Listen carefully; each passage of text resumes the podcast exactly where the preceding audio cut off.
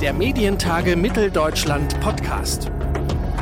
Herzlich willkommen zu einer neuen Ausgabe unseres Medientage Mitteldeutschland Podcast. Zu Gast bei uns im Podcast ist heute der Politikwissenschaftler, Journalist und Aktivist Arne Semsrott. Mit ihm wollen wir in dieser Episode unseres Podcasts über Informationsfreiheit und Transparenz im Journalismus sprechen. Mein Name ist Claudius Niesen und ich sage Hallo und herzlich willkommen zu unserer heutigen Ausgabe und Hallo und herzlich willkommen Arne Semsrott. Arne Semsrott, ich habe direkt mal eine Frage vorneweg. Äh, du als Politikwissenschaftler, du als Journalist und du als Aktivist. Ähm, es gibt ja jetzt gerade immer wieder die Diskussion, den Grad oder den schmalen Grad zwischen Aktivismus und Journalismus. Aus deiner Sicht, sind Aktivismus und Journalismus Gegensätze oder ist das äh, sozusagen, sind das zwei Seiten derselben Medaille? Wie würdest du das bewerten? Ich glaube nicht, dass sie automatisch Gegensätze sind. Ich glaube, dass es einige Grundprinzipien gibt, die man auch im Aktivismus äh, verfolgen kann, die aber auf jeden Fall im Journalismus da sein äh, müssen. Also ähm, zum Beispiel Fairness, ähm, eine ausgewogene Berichterstattung, ähm, die Möglichkeit der Gegenseite ähm, Stellungnahmen einzuräumen. Das kann man durchaus auch in aktivistischer Arbeit machen. Ähm, ausgewogene Berichterstattung heißt ja nicht automatisch äh, ein Both-Sideism, in dem man äh, wirklich alle äh, Seiten gleich, äh, gleichstellt, wenn sie nicht gleich sind. Ähm, insofern glaube ich, äh, es gibt durchaus ja, Möglichkeiten, das, das schon zu verbinden und es ist aber natürlich ähm, eine ganz schön schwierige Sache, das immer auseinanderzuhalten. Also wenn ich die Bildzeitung lese, würde ich mir teilweise ein bisschen mehr Klarheit wünschen darüber, was denn jetzt Journalismus ist und was davon jetzt Aktivismus. Wobei es da ja auch dann äh, vielleicht äh, andere Meinungen gibt oder, oder böse Zungen, die sagen, äh, das ist nicht mehr Aktivismus, äh, sondern Lobbyismus. Äh, wobei sich mir da auch die Frage stellt, wo genau ist der Unterschied? Das ist ja eigentlich dann doch äh, im Prinzip dasselbe, nur dass Aktivismus sehr viel positiver klingt und so ein bisschen andeutet, man steht auf, in Anführungsstrichen, der richtigen Seite, oder? Naja, ich glaube, dass die, die Form, in denen sich das ausdrückt, sich dann schon nochmal ein bisschen unterscheidet. Also Lobbyismus zumindest, der, der, der klassische Lobbyismus, der sich dann schon an Entra Entscheidungsträger in relativ vorgefertigten Bahnen ähm, wendet und ein Aktivismus, der ähm, von der Form her dann doch schon äh, deutlich breiter und kreativer ist. Also ein Aktivismus, den würde ich ähm, jetzt erstmal stärker auf der Straße und auf, na, vielleicht in bestimmten Internet, in bestimmten digitalen Formen verorten, während ein Lobbyismus dann oft da gibt es dann schon auch nochmal andere Formen wie Deep Lobbyism oder so, aber ähm, der dann oft schon doch sehr direkt geht ähm, an EntscheidungsträgerInnen heran. Ähm, und insofern glaube ich, dass die Form dann, dann schon einen Unterschied macht. Mhm. Vielleicht abschließend äh, zu, zu dem Themenkomplex, kannst du nachvollziehen, dass es Stimmen gibt, auch aus dem Journalismus heraus, die sagen, wenn Journalismus zu aktivistisch ist, dann beschädigt er auf eine Art und Weise den, äh, ja, den objektiven Blick auf das, was Journalisten sollen oder können wollen? Ich, ich glaube, die Beschädigung, die passiert immer da, wo nicht transparent damit umgegangen wird. Also ich glaube, dass wenn, wenn schon klar ist, was Hintergründe sind von äh, bestimmten Recherchen, wenn klar ist, ähm, wie man in einem Kommentar zu einer bestimmten Meinung kommt, dann erhöht das auch eher das Vertrauen. Ich glaube, das, was tatsächlich beschädigt ist, wenn man erst im Nachhinein von einer Recherche äh, herausfindet, als, als Konsumentin, dass zum Beispiel gleichzeitig äh, Sponsorengelder an einen Verlag oder so ge geflossen sind, während man eine Recherche zu einem The Thema gemacht hat, was damit zusammenhängt. Sofern Transparenz darüber besteht, glaube ich, kann man auch sehr gut in Diskurs treten. Und meine Erfahrung ist, dass gerade das Erklären von einer bestimmten Haltung dann eher dazu führt, dass, dass auch Leute, die damit vielleicht nicht einverstanden sind, dann offen dafür sind, äh, zumindest zuzuhören. Mhm. Da will ich doch noch einmal nachfragen, weil was den Rechercheansatz beschreibt, wie, wie du es jetzt erklärst, das, das kann ich sehr gut nachvollziehen, dass da Transparenz auf jeden Fall dazu beiträgt, äh, dass man das, was worüber berichtet wird, besser oder klarer annehmen kann. Äh, wie ist es denn aus deiner Sicht in dem Fall, hast du jetzt auch schon angesprochen, von ja, Meinungsjournalismus oder es fällt ja auch immer mal das etwas unangenehme Wort aus meiner Sicht zumindest Gesinnungsjournalismus. Also wenn man jetzt klare Kommentare oder, oder Personen hat, Journalistinnen und Journalisten hat, die klar Positionen für eine bestimmte Meinung ergreifen und damit einem Lager zuzuordnen sind und dann aber ja auch schnell mal in, in eine bestimmte Ecke gestellt werden, dann nach dem Motto, kann ich ernst nehmen, kann ich nicht ernst nehmen. Ist das etwas, was zum Journalismus unbedingt dazugehört oder ist das etwas, äh, was sozusagen eine aktuelle Ausprägung ist, deiner Meinung nach? Also äh, wahrscheinlich reicht mein Blick nicht äh, weit genug. Ich bin jetzt leider noch nicht der Älteste. Äh, wahrscheinlich ist er noch nicht weit genug zurück, um das gut vergleichen zu können. Aber wenn ich das, was ich so mitbekomme aus äh, vielleicht Zeitschriften der 60er und 70er, die ich hier und da mal gesehen habe, habe ich schon den Eindruck, dass es schon dazugehört. Äh, wichtig dann natürlich aber eine klare Kennzeichnung zum Beispiel als Kommentar.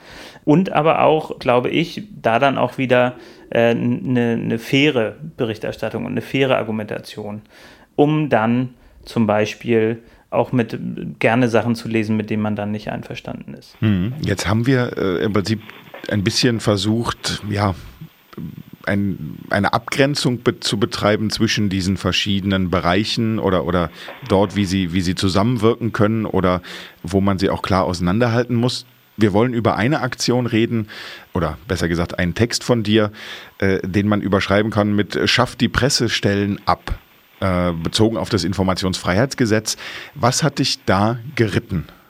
Ähm, eine große Wut oder vielleicht ist es auch eine Verzweiflung. Ich versuche eigentlich schon seit sehr langer Zeit Pressestellen so weit ich kann zu umgehen, weil meine Erfahrung mit, mit Pressestellen, und das ist dann äh, in der Arbeit, die ich tue, vor allem Pressestellen von, von öffentlichen Stellen, also dann zum Beispiel vom Innenministerium, meine Erfahrung ist, dass ich eigentlich nie die Information bekomme, die ich gerne hätte.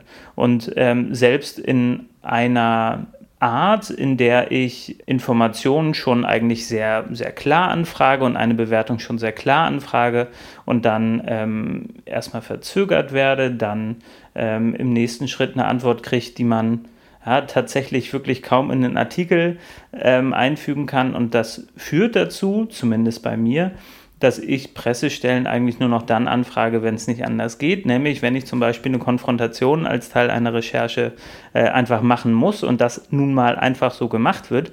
Aber äh, dann habe ich auch trotzdem den Eindruck, dass ich das mache, weil es halt gemacht werden muss, dass die Pressestelle antwortet, weil es halt ihre Aufgabe ist, dass aber der Erkenntnisgewinn gleich null ist. Und dieses Spiel, das verbraucht einfach wahnsinnig viele Ressourcen auf allen Seiten. Und das würde ich mir eigentlich sehr gern sparen. Das, was du da als Spiel betreibst, Hast du eine Vermutung, warum das so ist? Also warum du die Informationen nicht bekommst? Oder anders gefragt, eine Vermutung, wie die Pressestellen vielleicht ihre ureigentliche Aufgabe oder ihren Sinn und Zweck definieren? Mm, Für sich? Ich, ich habe den Eindruck, dass gerade bei, bei öffentlichen Stellen ja, und da fehlt mir dann auch wieder der, der Zeithorizont. Man sagt ja immer so in den letzten Jahren. Ich glaube tatsächlich, es war in den letzten Jahren vor allem ähm, so ein sehr starker Einfluss von, von PR-Stellen reingekommen ist, wo also das Ziel vor allem ist, äh, die, eigen, die eigene Partei, die eigene Stelle so positiv wie möglich ähm, darzustellen und so weit aus dem Kreuzfeuer zu nehmen, wie es möglich ist. Und ich glaube, dass das eine vollkommen falsche Aufgabe ist, wenn wir uns öffentliche Stellen angehen, anschauen. Also wenn jetzt ExxonMobil das macht, ja gut, kann man die wahrscheinlich nicht dazu verpflichten, das anders zu tun. Wenn aber das Verkehrsministerium sein, sein Neuigkeitenzimmer, wie es das ja blöderweise nennt, also den eigenen Newsroom, ähm, ins Leben ruft und jetzt sagt, wir, wir machen unser eigenes Ding und wir machen jetzt total cooles PR, vielleicht sogar Journalismuszeug, dann hat das mit der gesetzlichen Aufgabe von diesen Pressestellen eigentlich gar nicht mehr, gar nichts mehr zu tun, denn ihre Aufgabe ist nicht, zum Beispiel das Verkehrs- oder Innenministerium in einem guten Licht erscheinen zu lassen. Dazu braucht es aus meiner Sicht auch überhaupt gar keine Leute. Das ist nämlich eine öffentliche Stelle, die, die ist uns allen auskunftspflichtig, sondern ganz einfach, ja, staubtrockene, langweilige Leute, die Infos rausrücken. Und das passiert leider nicht. Stattdessen haben wir diese ganzen edgy Twitter- und Instagrams-Accounts. Die kann man, wenn wir gerade dabei sind, auch gern noch mit wegschmeißen. Jetzt ist es ja so, dass ähm, zumindest ich kann jetzt auch nicht den, den gesamten Zeithorizont überblicken, aber auch aus meiner Erfahrung heraus ist es schon bei den öffentlichen Stellen, gerade äh, bei den Ministerien so, dass der Pressesprecher oder die Pressesprecherin immer ein politischer Posten war. Also wechselt äh, sozusagen der Minister oder die Ministerin, dann wechselt auch ähm, die Sprecherin oder der Sprecher. Das heißt, es ist immer auch eine Vertrauensposition und äh, sozusagen ein, ein Interesse der Ministerien oder der, der öffentlichen Stellen gut dazustehen. Kann man jetzt hinterfragen, kann man vielleicht aber auch an irgendeiner Stelle nachvollziehen. Du hast eben nochmal vom gesetzlichen Auftrag der Pressestellen gesprochen. Wo kann man denn da vielleicht ansetzen? Wahrscheinlich, und das ist jetzt aber eine sehr pragmatische Herangehensweise, weil ich äh, mir überlege, auf welcher Seite kann man eher was ändern. Wahrscheinlich sollte man dann eher auf journalistischer Seite mehr ändern ähm, und ich glaube, mehr JournalistInnen dazu bewegen, zu klagen. Also ähm, ich bekomme ganz viel mit, dass es Personen versuchen, na klar, in der Recherche, in der es schnell gehen muss, ähm, eine Info zu bekommen über eine Pressestelle und dann erst hingehalten werden und am Schluss diese Info gar nicht kriegen, mit einer sehr vagen Begründung. Das betrifft, sagen wir mal, Geschäftsgeheimnisse von Volkswagen oder aus Datenschutzgründen können wir es nicht rausgeben. Und der, der Anteil von Journalistinnen, der dann das nicht hinnimmt und nicht nur ein bisschen weiter nachfragt, sondern tatsächlich vor Gericht geht, der scheint mir noch zu niedrig zu sein, weil ähm, zu wenig Leute, glaube ich, wissen, wie dieser Prozess geht. Und der ist ja auch kaum aufgeschrieben und relativ unkonkret. Ähm, aber wenn man so ein bisschen drin ist dann und das schon ein paar Mal gemacht hat, dann merkt man, glaube ich, dass es eigentlich ein ganz guter Weg sein könnte. Wenn ich also zum Beispiel in jeder Recherche anfange, das Innenministerium zu verklagen und vor Gericht mit einer Eilanordnung zu ziehen, weil die mir die Infos nicht rausrücken, dann kann ich vor, mir vorstellen, dass das einen erzieherischen Effekt hat.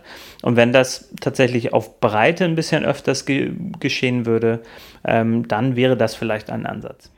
Warum ziehen denn da aus deiner Sicht heraus äh, so wenige Journalistinnen und Journalisten oder auch so wenige Medienhäuser, Verlage, Rundfunkanstalten mit? Weil es ist ja eigentlich sozusagen ureigenste Aufgabe des Journalismus, da nachzubohren und da auch den Finger in die Wunde zu legen? Ist das, weil einfach die Zeit nicht mehr da ist für eine tiefergehende Recherche oder weil man die Kosten scheut? Weil äh, zumindest so, äh, wie ich mich mit dem Informationsfreiheitsgesetz beschäftigt habe, ist es ja auch so, dass äh, die, die, die Stellen sozusagen durchaus, die öffentlichen Stellen durchaus auch dann Gebühren verlangen können oder zumindest mal mit Gebühren ja drohen oder Gebühren in Aussicht stellen und das vielleicht auch dem einen oder anderen gerade freien Journalisten dann auch mal mulmig werden kann, ob dann die Recherche nicht doch ein bisschen zu teuer wird, böse gesagt. Ja, ich, ich glaube, es ist tatsächlich noch ein bisschen mehr als das. Es ist zum einen einfach die Hürde, die entsteht, wenn man sowas noch nicht gemacht hat. Ähm, und das ist ja erstmal was Neues. Man muss sich mit, mit Paragraphen ein bisschen rumschlagen. Man ist dann auf einmal in dieser anderen, auch nicht wirklich zugänglichen Welt äh, der JuristInnen, die ihre Sprache auch absichtlich so gestalten, dass man da nicht so einfach reinkommt. Ich glaube, das ist schon mal der erste Grund. Der zweite ist natürlich Geld und damit verbunden Zeit. Sowas ist aufwendig zu klagen, vor allem wenn man es zum ersten Mal macht. Und es gibt immer ein Kostenrisiko und dann ist natürlich schon die Abwägung da, naja, also die, die Recherche, die ich da habe, die ist sowieso schon gut. Ob ich jetzt diese eine Zahl noch dazu kriege oder nicht, ist es das jetzt wirklich wert? Dann ist es, glaube ich, ganz oft einfach eine Kosten-Risiko-Abwägung und dann macht man es häufig nicht. Und dann haben wir aber auch noch so einen anderen Bereich, der na, so ganz interessant ist, finde ich. Und das ist der, der Bereich der, der zukünftigen Zusammenarbeit mit einer Behörde viele JournalistInnen arbeiten ja sehr lange daran, gute vertrauliche Kontakte herzustellen in einzelne Behörden. Und ähm, da gab es eine oder gibt es auch weiterhin eine sehr interessante Diskussion über Hintergrundgespräche, die vor allem von Just Müller-Neuhof vom Tagesspiegel aufgedeckt wurde, der ähm, versucht hat, in äh, die Inhalte von Hintergrundgesprächen vom Kanzleramt und auch vom Bundesnachrichtendienst aufzudecken. Da haben wir so Netzwerke, in denen komplett nachvollziehbar viele JournalistInnen unter drei, unter bestimmten Bedingungen Infos kriegen aus Behörden. Natürlich dann oft auch mit einem gewissen Spin. Und das aber auch in einer bestimmten Abmachung, dass man, wenn man dann halt mal nichts kriegt, ähm, dann eben nichts macht. Und ich glaube, dass im Einzelfall dann durchaus auch ähm, JournalistInnen befürchten könnten, dass wenn sie jetzt anfangen, diese Behörde ähm, zu verklagen, sie sich vielleicht manche vertrauliche Kontakte auch kaputt machen. Und da liegt dann, und ich meine, das kann ich komplett verstehen, da liegt dann der Vorteil auf jeden Fall bei der Behörde.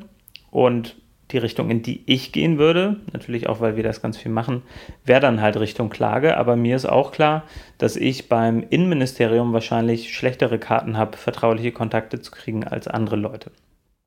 Jetzt ist aber gerade Stichwort Hintergrundgespräche das ja auch schon äh, ja, quasi eine Tradition. Wäre es nicht auch dann Aufgabe der Journalisten, die dort bevorzugt behandelt wird, werden, das eigentlich mal anzusprechen, das aufzuarbeiten und diese ganze, ja, dieses ganze System der Hintergrundgespräche in Frage zu stellen? Oder ist das einfach auch so gut eingespielt und funktioniert es am Ende auch äh, gut und oder, oder positiv für beide Seiten oder auch für die Öffentlichkeit, dass man sagen könnte, dieses Prinzip unter drei oder überhaupt das Prinzip der Hintergrundgespräche hat sich doch grundsätzlich bewährt. Ich glaube, es hat sich bewährt für diejenigen, die dann da drin sitzen. für diejenigen, die nicht drin sitzen und die, die vielleicht auch nicht reinkommen, natürlich nicht. Und dann, ja, ist das vielleicht eine Frage der Solidarität auch innerhalb der Medienhäuser. Und dann ist das aber durchaus auch ein, ja, ein Grundproblem, und das will ich gar nicht verurteilen, sondern einfach eher als Analyse, ähm, wie stark die Konkurrenz ist äh, innerhalb ähm, von Medienorganisationen und zwischen Medienorganisationen. Wir und, und vor allem dann bei Frag den Staat, wir haben einen viel kooperativeren Ansatz ähm, und uns geht es ja grundsätzlich um Transparenz und deswegen würden wir so exklusive Vorteile, die wir bekommen, nie nutzen, sondern würden darauf pochen, dass, ähm, dass die alle bekommen. Aber ich verstehe schon auch, warum ähm, jetzt Leute von einzelnen Medien sagen, ich bin jetzt drin in diesem Hintergrundkreis. Wunderbar, damit kriege ich Infos, die andere nicht bekommen. Damit haben wir die Exklusivstories. Aber ich würde mir da teilweise dann schon tatsächlich ein bisschen mehr Solidarität wünschen ähm, und ein bisschen systematischere Ansicht, äh, die dann über den Einzelfall hinausgeht. Aber nochmal nachgefragt jetzt sozusagen über dieses äh, über den Status von, ich nenne es jetzt mal, privilegierten Journalistinnen und Journalisten und weniger privilegierten oder dem erweiterten Kreis der Macht und denen, die außen vor sind. Das ist ja das eine, was man, was man kritisieren kann oder wo man sagen kann, das ist, äh, das muss es nicht geben. Aber glaubst du, es hätte auch Auswirkungen für die Öffentlichkeit, wenn man sozusagen, gäbe es eine andere Berichterstattung, wenn es diese Hintergründe nicht geben würde? Also anders gefragt, wenn man jetzt sagt als Journalist, oh, ich weiß etwas, aber ich werde gebeten, sag es mal nicht weiter. Äh, das ist nur Hintergrundgespräch. Also ist man damit vielleicht manchmal auch schon zufrieden und lassen sich dadurch auch die ein oder andere Geschichte, ja, ich will jetzt nicht sagen unter den Teppich kehren, aber ja, abkürzen oder äh, aus der Öffentlichkeit halten. Ja, das ist, eine, das ist eine super Frage und da kann ich natürlich nur spekulieren. Meine Vermutung wäre, dass mit dem Aufbrechen von so bestimmten Strukturen tatsächlich was gewonnen werde, wäre. Und ich habe jetzt ein Beispiel, das mir, das mir einfällt. Ich glaube, dass der Grund dafür, dass die Bundespressekonferenz und die Inhalte, die dort verhandelt werden, jetzt, nehme ich zumindest so wahr, deutlich wichtiger und ein bisschen brisanter sind als noch vor ein paar Jahren, ist, dass Thilo Jung da reingekommen ist. Und so wie das mir gegenüber zumindest dargestellt wird, was ich, was ich äh, so auch nachvollziehen kann, war dieser, diese Bundespressekonferenz vorher vielleicht so ein bisschen verschlafener Haufen, wo immer die Le gleichen Leute waren, wo klar war, man macht hier dieselben Arten von Fragen, ungefähr ähnliche Antworten und gut ist und alle sind damit zufrieden und man hat ein paar Infos und mehr nicht. Und dann kommt da so ein komischer Typ rein, der auf einmal alle Videos davon auf YouTube stellt und der äh, Fragen ganz anders stellt und der sich jetzt mit bestimmten Ausflüchten nicht zufrieden gibt. Ich glaube, das hat doch nochmal eine andere Dynamik in diesen Prozess gebracht und hat glaube ich, in vielen Fällen dann auch nochmal Infos an die Öffentlichkeit gebracht, die sonst nicht da wären. Und meine Vermutung wäre jetzt, und da gehe ich jetzt wirklich ein bisschen ins Spekulative, dass man, wenn man so etwas in mehr Bereichen hätte, vielleicht auch im Bereich dieser Hintergrundgespräche zum Beispiel, dass dafür dann tatsächlich die Öffentlichkeit ähm, ein paar mehr Infos kriegen würde. Das wäre dann allerdings vom Job her, glaube ich, auch ein bisschen unentspannter für so einige Journalistinnen. Das ist jetzt ein Plädoyer für noch mehr Transparenz. Ich will noch mal zurück auf den Punkt, ähm, weil du an einer Stelle auch mal den Datenschutz ins Spiel gebracht hast. Die Datenschützer oder die Datenschutzbeauftragten sind ja sozusagen in ihrer Institutionalisierung per se sehr, sehr äh, unabhängig. Würde es Sinn machen, würde es vielleicht überhaupt funktionieren, wenn man jetzt sagen würde, so wie du eingangs gesagt hast, schafft die Pressestellen ab, so wie sie jetzt sind, brauche ich sie nicht. Ich überspitze. Wenn man die Pressestellen in den Ministerien auch als unabhängige Einrichtung oder als unabhängige Institution verorten würde und sie nicht eben sozusagen so, so politisch äh, nah an der Spitze verorten würde. Oh, interessant. Guter Gedanke. Vielleicht, vielleicht äh, ergänze ich den Artikel noch, über den wir am Anfang geschrieben haben. Ja, also ich glaube, ich hatte es so ein bisschen angedeutet. Ich wünsche mir eine super langweilige Informationsanfragen abarbeitende Stelle, die einfach dafür da ist, Infos rauszugeben, ähm, die ein Set hat von ja, drei, vier Abwägungen, die sie treffen muss. Geht es hier um Geschäftsgeheimnisse, ja oder nein? Geht es hier um personenbezogene Daten, ja oder nein? Und dann die Infos einfach raushaut, ohne viel PR-Sprech da, dazu. Ähm, und das liegt mir, glaube ich, auch so nah, weil, weil das ein bisschen näher an der Arbeit ist, die ich mache, weil äh, Anfragen nach dem Informationsfreiheitsgesetz, die ich ja vor allem ähm, losschicke, statt Presseanfragen, die gehen dann auch nicht an die Pressestelle in der Regel, sondern die gehen dann an ein äh, Referat irgendwo tiefer graben in einem Ministerium oder einer anderen Behörde und die gehen dann ja, zumindest teilweise so vor. Das funktioniert dann ein bisschen wie, wie kleine oder große Anfragen von Politikern, dass das dann in den Fachbereichen direkt landet. Ganz genau. Ähm, das ist der Prozess und mit dem schönen Vorteil, den ich immer gut finde, dass man nicht nur Antworten bekommt, sondern tatsächlich die Grundlagendokumente. Das heißt, ich frage nicht, ähm, wie hoch war der Auftragswert in diesem Vertrag, sondern ich frage nach dem Vertrag. Und ähm, das führt dann dazu, dass ich dann im Einzelfall vielleicht noch ein paar Kontextinfos aus diesem Vertrag kriege, von denen ich gar nicht wusste, dass sie da sind. Ähm, und deswegen ähm, finde ich das immer einen sehr spannenden Prozess.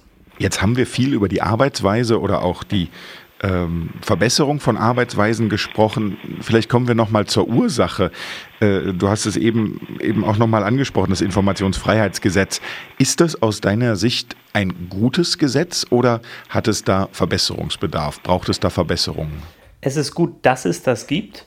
Ähm, und wenn ich mir deutsche Behörden anschaue, äh, wundere ich mich manchmal, dass es so weit gekommen ist, dass die tatsächlich die Macht so weit aufgegeben haben. Dass es diesen Grundsatz gibt, dass Informationen herausgegeben werden müssen, es sei denn, es, es gibt ein schutzwürdiges äh, privates Interesse, das ist ja relativ neu. Also dieses Informationsfreiheitsgesetz auf Bundesebene, das gibt es erst seit 2006. Das ist, wenn wir uns äh, so den Grand Scheme of Things anschauen, mit einem Innenministerium, das 150 Jahre alt ist, äh, ist das eine relativ kurze Zeit. Wenn wir uns aber die Praxis anschauen, dann würde ich sagen, sind viele Teile dieses äh, IFG, das ist die Abkürzung, ähm, schon überholt, weil zum Beispiel ähm, dieses Gesetz immer noch sehr stark auf eine reaktive Bereitstellung von Infos ausgelegt ist. Also ich muss nach dem Vertrag fragen und dann kriege ich den nach einem oder vielleicht drei Monaten. Ähm, und was fehlt, und das wäre so die Weiterentwicklung, ein Transparenzgesetz, ist, dass es ein Set gibt von Infos, die immer bereitgestellt werden müssen. Also zum Beispiel alle Verträge, die das na, die alle Ministerien, aber weil ich die besonders interessant finde, das Verkehrsministerium macht mit irgendwie Autobahnbetreibern. Also alle Verträge ab einem Wert von 100.000 Euro müssen jetzt einfach online veröffentlicht werden. Ähm, ich glaube, das wäre eigentlich der nächste Schritt, also so eine, so eine aktive Bereitstellung von Infos. Und dann, wenn wir so uns nitty-gritty in die Details gehen und ein bisschen nerdiger werden, gibt es ganz viele ähm, Teile noch in diesem Gesetz, wo noch sehr restriktiv äh, zum Beispiel geschaut wird, gibt es vielleicht irgendwo ein Geschäftsgeheimnis und wenn es das gibt, kommt man auf keinen Fall ran. Ähm, ich glaube, dass ein bisschen progressivere Gesetze dann doch eher so eine Abwägung reinschreiben würden. Also wenn ein Geschäftsgeheimnis drin ist, ja, wird es geheim gehalten, es sei denn, das öffentliche Interesse überwiegt und ähm, da haben wir auf jeden Fall noch eine ganze Menge ähm, Verbesserungsbedarf.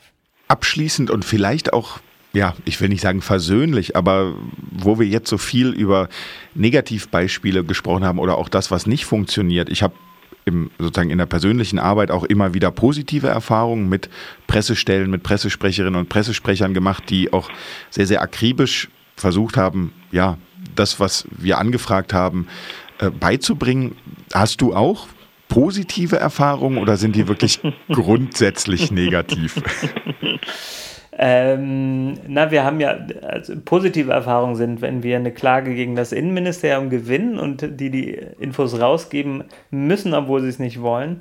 Aber natürlich ist es so, dass ähm, Behörden immer heterogen sind. Also ähm, es ist nicht immer die eine Denke, die von allen Leuten ge getragen wird und oft ist das Problem, dass einfach ein paar falsche Personen an ein paar falschen Stellen sitzen.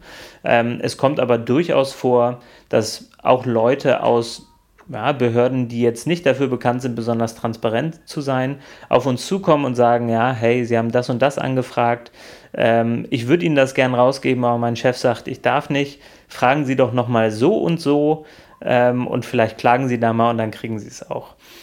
Und das ist, glaube ich, teilweise tatsächlich ein bisschen eine, ah, nicht nur eine Kultur, sondern auch eine Generationenfrage. Meine Erfahrung ist, dass Leute, die eher neu in der Verwaltung sind, da durchaus auch transparenter agieren. Und wenn wir es, das war ja, glaube ich, das Ziel, das ein bisschen hoffnungsvoll zu enden, ähm, wenn wir das ein bisschen hoffnungsvoll enden wollen, dann glaube ich, kann man sagen, ja, wenn, wenn so die neuen Generationen auch ein bisschen durch die Institutionen marschieren, dann könnte man schon Hoffnung haben, dass es dann auch ein bisschen transparenter wird mit der Zeit sagt der Politikwissenschaftler und Journalist Arne Semsrott hier bei uns im Podcast der Medientage. Und ich sage vielen herzlichen Dank für das Gespräch. Dankeschön. Ich würde mich außerdem sehr freuen, wenn wir Sie als Zuhörerinnen und Zuhörer unserer Podcast-Episoden in noch nicht mal mehr einem Jahr, nämlich am 1. und 2. Juni 2021, hier persönlich in Leipzig begrüßen dürften, um dort gemeinsam mit Ihnen und uns zu diskutieren und ins Gespräch zu kommen bei der nächsten Ausgabe der Medientage Mitteldeutschland.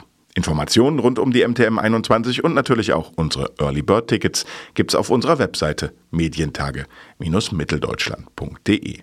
Bis dahin hoffe ich darauf, dass wir uns weiterhin hören und zwar immer donnerstags überall da, wo es gute Podcasts gibt. Mein Name ist Claudius Niesen und ich sage vielen Dank fürs Zuhören und bis zum nächsten Mal. Der Medientage Mitteldeutschland Podcast.